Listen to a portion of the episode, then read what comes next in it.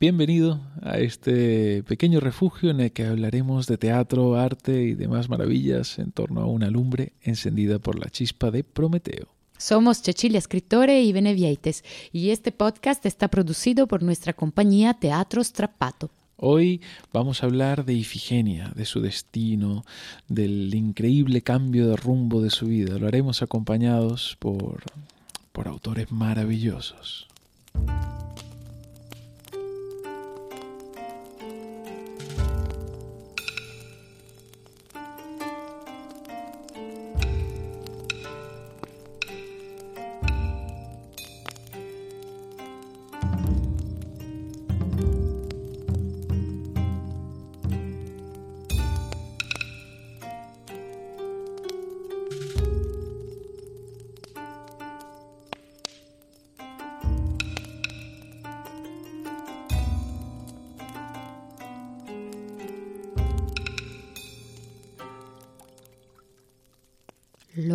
Leones de piedra sobre la puerta son de vapor. Es suficiente un soplo y se mueven, se van. Y la puerta no se cae porque no hay ninguna puerta por la que entrar o salir. Solamente los trapos mojados puestos sobre el hilo a secar se mueven con un aire de adquirida indiferencia. Dime, entonces, ¿por qué todo esto? ¿Qué era? ¿Qué es? Asesinatos, expediciones militares, represalias, barcos hundidos, ciudades arrasadas y sobre las ruinas una columna de mármol altísima. ¿Has notado esa fotografía en la habitación de nuestro padre? Sobre la columna un ciego de mármol, erguido, con la lira, como para subrayar con su postura ciega la ausencia de significado.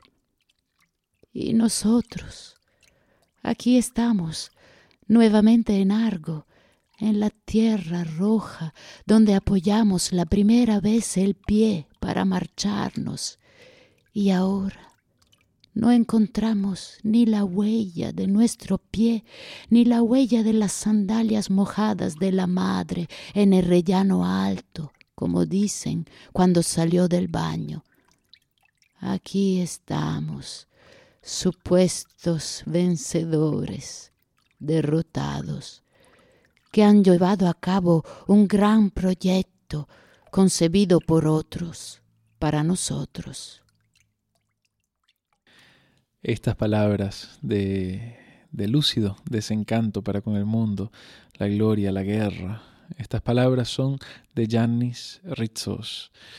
Así imagina el poeta griego a Ifigenia, cuando ya ha vuelto a casa tras, tras todas sus experiencias, sus dolores. Así se imagina a una Ifigenia casi de su siglo, del siglo XX, capaz de ver lo absurdo, lo efímero. Nos gustaba la idea de, iniciar este episodio con esta nota de, de realidad, de desencanto, de, poesía. Queríamos empezar así porque la historia de Ifigenia, nuestra protagonista de hoy, es una historia de impotencia, de, aceptación, de resignación, que parece acabar bien, pero en realidad ha iniciado tan mal que casi no tiene posibilidades de salvación. La muerte de Ifigenia es el sacrificio que piden los dioses para permitir el viaje de los griegos, de los aqueos, hacia Troya, hacia la guerra.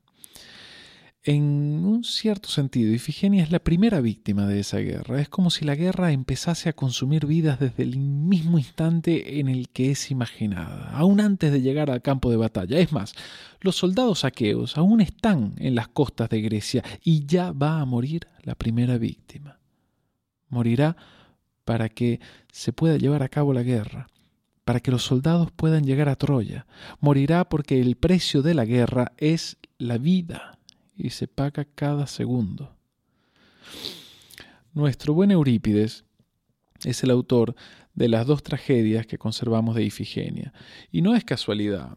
El tema de la guerra está presente en todos los poetas trágicos, pero Eurípides lo enfrenta él lo enfrenta de una manera distinta.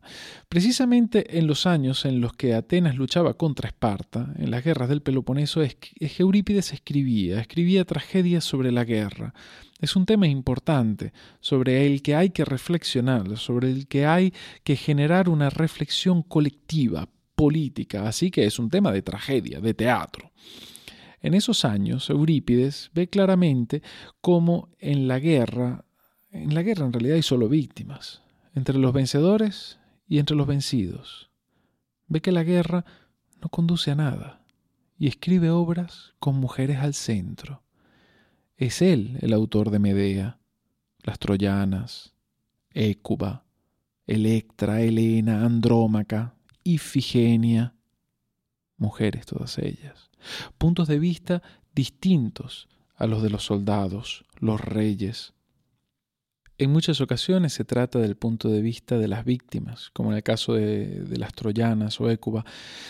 Eh, otros de perspectivas ambiguas, como en el caso de Medea o Helena, y en otras ocasiones tenemos una situación más compleja, como es el caso de Ifigenia, víctima que se salva a sí misma, se salva, entre comillas, con su actitud ante lo inexorable.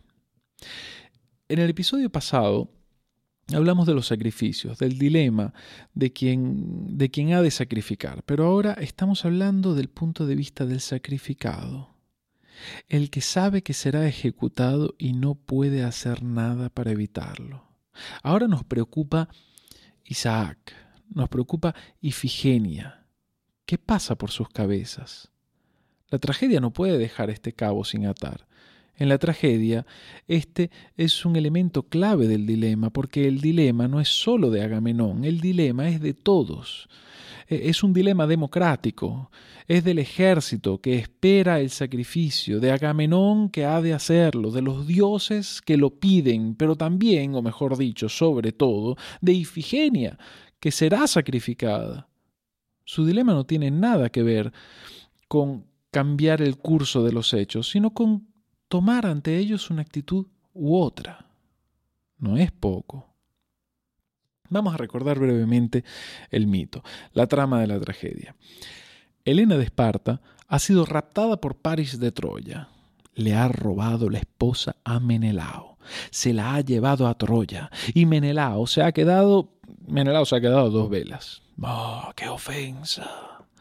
Menelao va a casa de su hermano Agamenón bueno, casa, en realidad es un palacio porque Agamenón es el rey de reyes, y le dice que hay que ir a por su esposa a Troya, que lo mejor es que llamen a todos los reyes de Grecia, se armen para una gran batalla y se presenten todos ante las impenetrables murallas de Troya para hacer un asedio, una guerra y poder traer de vuelta a casa a su mujer.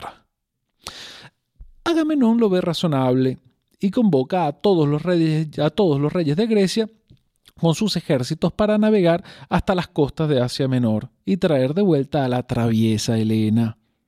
Con alguna que otra resistencia de Aquiles y Ulises, finalmente lo consiguen. Se preparan. El día en que lo tienen todo listo, en el puerto de Áulide, ese día deja de soplar el viento. Los dioses no los dejan zarpar. Calcas, el sacerdote experto en la interpretación de las señales divinas, informa a Agamenón de que la diosa Artemis pide el sacrificio de su hija para permitir la partida. Agamenón se lo piensa, se lo piensa mucho, pero tiene que ser coherente. Ser coherente con el ejército, con su rol de rey de reyes. Los ha convocado a todos para ir a Troya, para recuperar a Helena, y con ella el honor de Grecia. Agamenón acepta sacrificar a su hija, la hace llamar, la engaña, le dice que se casará con Aquiles y que por ello ha de ir a Aulide antes de que se marchen. Ella va con su madre. Agamenón le oculta sus verdaderas intenciones hasta que ella descubre que ha sido engañada, que va a ser sacrificada. Hmm. Este momento es tremendo. Ifigenia descubre que su padre la va a sacrificar. ¿Y qué puede hacer? En realidad no hay nada que pueda hacer para evitarlo. Escuchemos cómo el mensajero relata a la madre de Ifigenia lo que ocurrió ante el altar, como narra Eurípides este momento. Ella habló así, aproximándose a su padre. Oh, padre, heme aquí, deseosa de dar mi vida por mi patria y por toda la Hélade. Conducidme para sacrificarme en el altar de la diosa, ya que así lo exige el oráculo. Por lo que de mí depende, sed dichosos y llevaos el premio de la victoria y volved a la patria. No me toque, sin embargo, ninguno de los griegos, que yo ofreceré la garganta en silencio y valerosamente. Habló así, y al oírla todos admiraron la grandeza de alma y el valor de la Virgen. Y erguido en medio, Taltibio reclamó al ejército silencio y presagios favorables porque le concernía esta misión. Y el adivinador Calcas depositó en el cesto de oro la espada afilada que había sacado envuelta en su vaina y coronó la cabeza de la joven. Pero Cogiendo a la vez el cesto y el agua de las libaciones, Aquiles corrió al altar de la diosa y dijo, Oh, hija de Zeus, Artemisa, que te regocijas con la muerte de las fieras y esparces por la noche tu clara luz, recibe esta víctima que te ofrecen el ejército de los aqueos y el rey Agamenón. Es la sangre pura de la hermosa garganta de una virgen haznos navegar felizmente y derribar con la lanza las ciudadelas de Troya. Y los Atreidas y todo el ejército miraban a tierra, y cogiendo la espada y orando, el sacrificador buscó el sitio de la garganta que iba a herir, y oprimía mi corazón una angustia abrumadora, y continué mirando a tierra, entonces se manifestó un prodigio bruscamente, pues cada cual oyó con claridad el ruido del golpe, pero nadie pudo ver lo que había sido de la Virgen.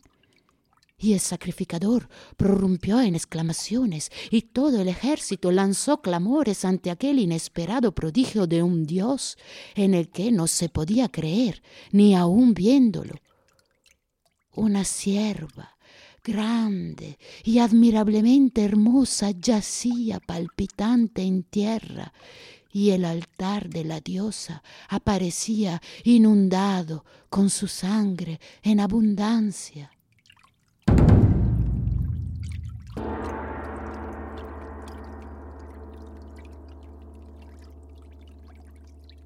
Un gran golpe de cena. Ifigenia ha desaparecido bajo el puñal del sacerdote, se ha transformado en una sierva y todos están desconcertados. Ifigenia ha sido salvada o raptada por los dioses. La historia no se detiene acá, continúa. La historia de Ifigenia continúa y volveremos a ella en un momento, pero antes hemos de cerrar este capítulo, el capítulo del sacrificio en Áulide. Agamenón, de hecho, ha sacrificado a su hija, aunque ésta no haya muerto o se haya transformado en otra cosa, eso poco importa a efectos de la conciencia de Agamenón. Como héroe trágico, lo hemos justificado porque hace un sacrificio por el ejército, por el bien de Grecia, por el honor de los griegos. Pero, ¿qué hay tras esto? Para la madre de Ifigenia no es razón suficiente. Para ella ha sido un asesinato. Para ella el sacrificio de su hija es simplemente inadmisible.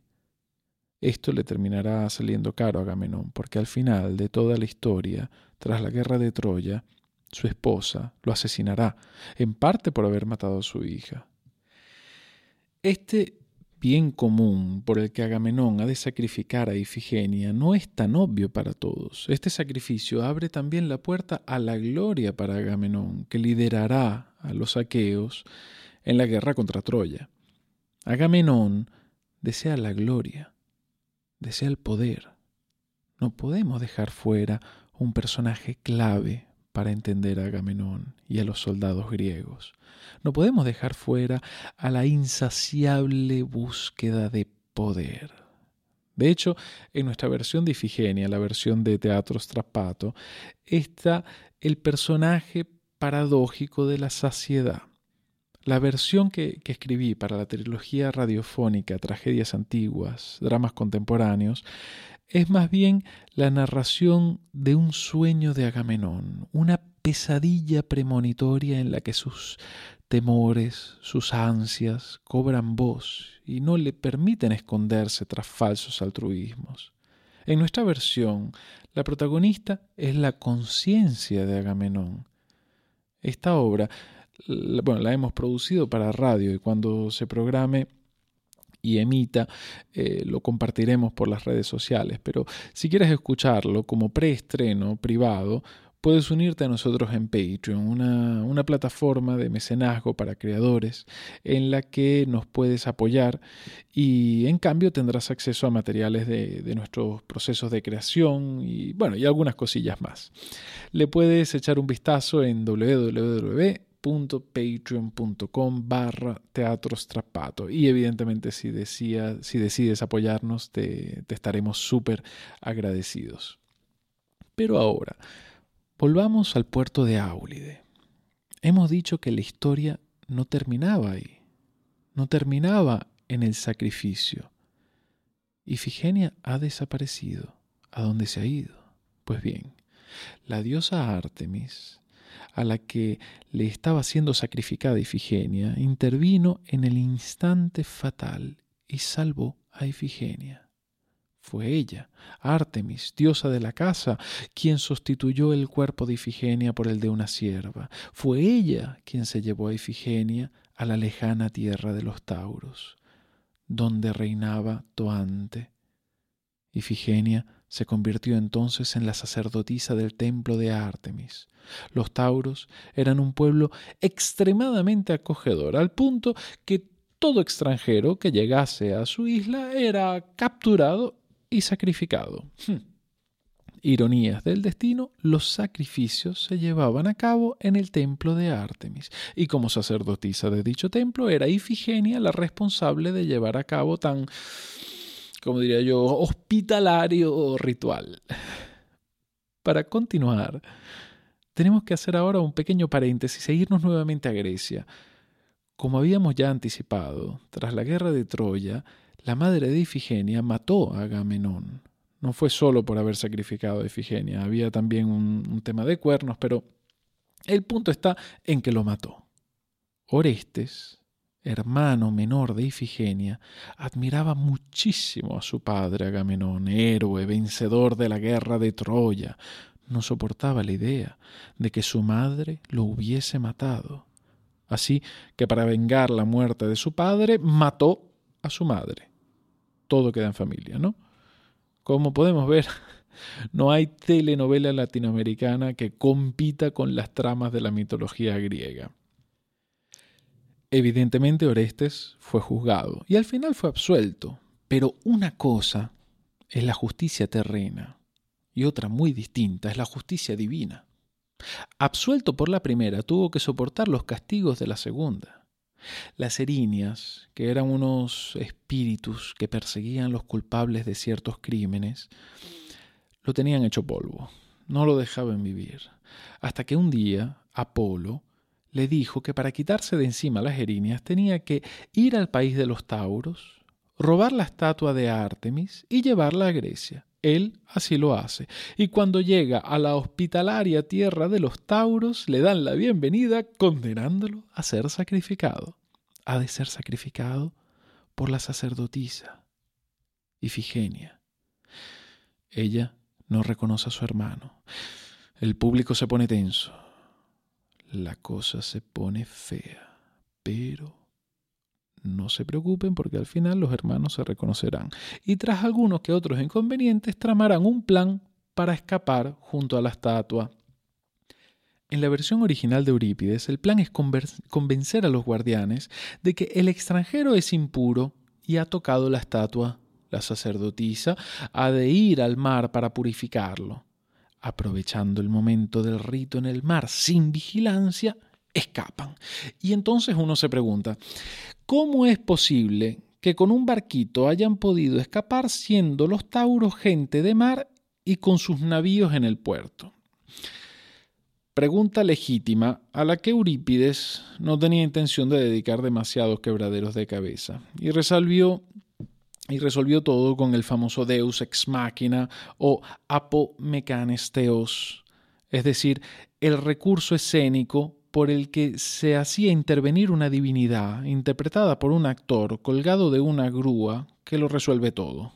Personalmente no me gusta nada cuando usan, eh, cuando usan este recurso y me, me encontrarlo en tragedias tan brillantes. Pero bueno, esto es lo que hay. Eurípides puso un deus ex machina como una casa e hizo aparecer a Atenea, que detuvo a los tauros y permitió la fuga de los hermanos con la estatua. Pero ahora ha llegado el momento de hablar de otra versión. Otra versión maravillosa, con un final mucho más satisfactorio. Estamos hablando de la versión de Johann Wolfgang von Goethe. Aprovecho para anticipar que ya estamos pensando en el tema de la próxima temporada de La Chispa de Prometeo y tendrá mucho, muchísimo que ver con Goethe. Continuaremos eh, con nuestra temporada dedicada a las tragedias hasta junio y en el verano eh, vamos a cambiar de tema. Así que si te interesa y no te lo quieres perder, suscríbete al podcast en la plataforma que, que suelas usar. La versión de Goethe es quizás una de las más hermosas de esta tragedia.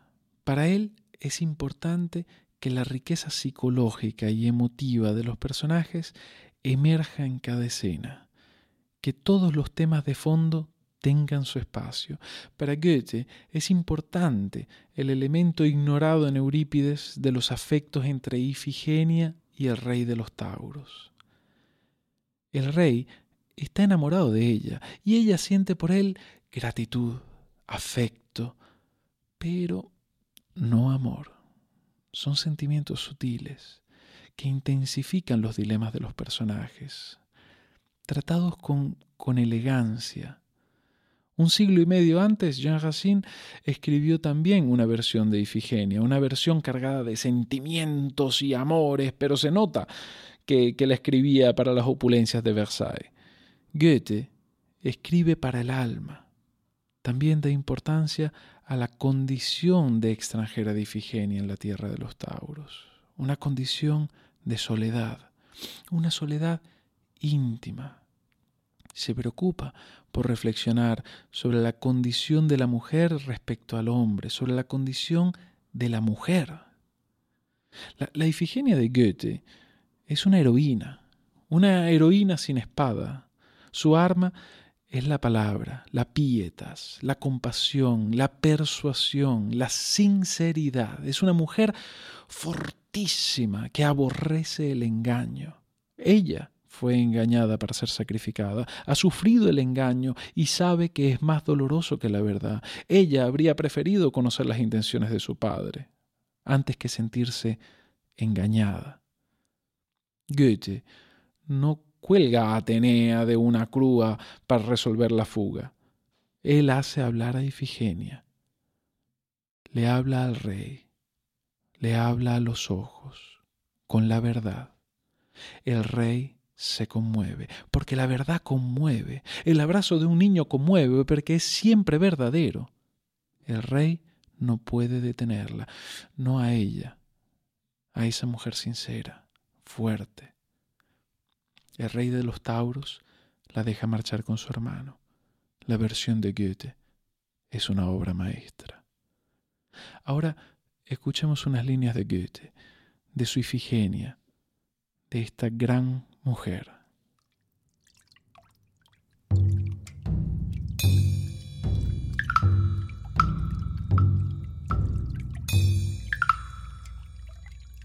¿Solo el hombre tiene el derecho a llevar a cabo empresas inauditas? Solo Él estrecha contra el pecho heroico y fuerte lo imposible. ¿Qué es grande? ¿Qué exalta entre escalofríos el alma del poeta mientras repite su canto, sino la acción desesperada, osada por el más intrépido de los hombres? Solo quien en la noche entra sigiloso en el campamento enemigo y, como una llama que arrecia inesperadamente, agarra a los que duermen, los despierta y luego, empujado por ellos, vuelve, rico de presas, sobre caballos enemigos, ha de ser elogiado. Solamente él, solamente quien despreciando una vía segura, valiente se va por montes y bosques, liberando sus pueblos de los villanos. ¿No nos queda nada a nosotras? Una frágil mujer tiene que abdicar a su derecho innato y salvaje entre salvajes, quitarles como una amazona el derecho de la espada y vengar con la sangre el abuso. Yo también a veces sueño con una empresa audaz y si fracasará, no podré evitar una gran desaprobación y un gran mal. La pongo a vuestros pies, oh dioses. Si sois verdaderos, como quiere la fama, hacedlo ver con vuestra ayuda y exaltad a través de mí la verdad.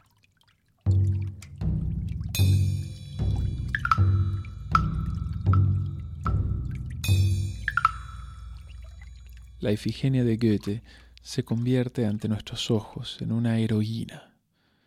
Deja de ser una víctima. Quizás es cuestión de fuerza interior o de actitud ante la vida. Quizás es más fácil porque es literatura. Hmm, nos encantaría conocer tu punto de vista, tu opinión, tus reflexiones. Para ello tenemos las redes sociales y la sección de comentarios. Nos puedes ayudar a mantener esta lumbre encendida apoyándonos en Patreon. Somos Teatro Strapato y nos puedes encontrar también en Facebook e Instagram. Esperamos que tu curiosidad te vuelva a traer a la chispa de Prometeo dentro de un par de semanas. Estaremos en compañía del buen Dionisios. Suscríbete y te esperamos en dos semanas. Os deseamos unos días con muchas chispas y fuegos maravillosos.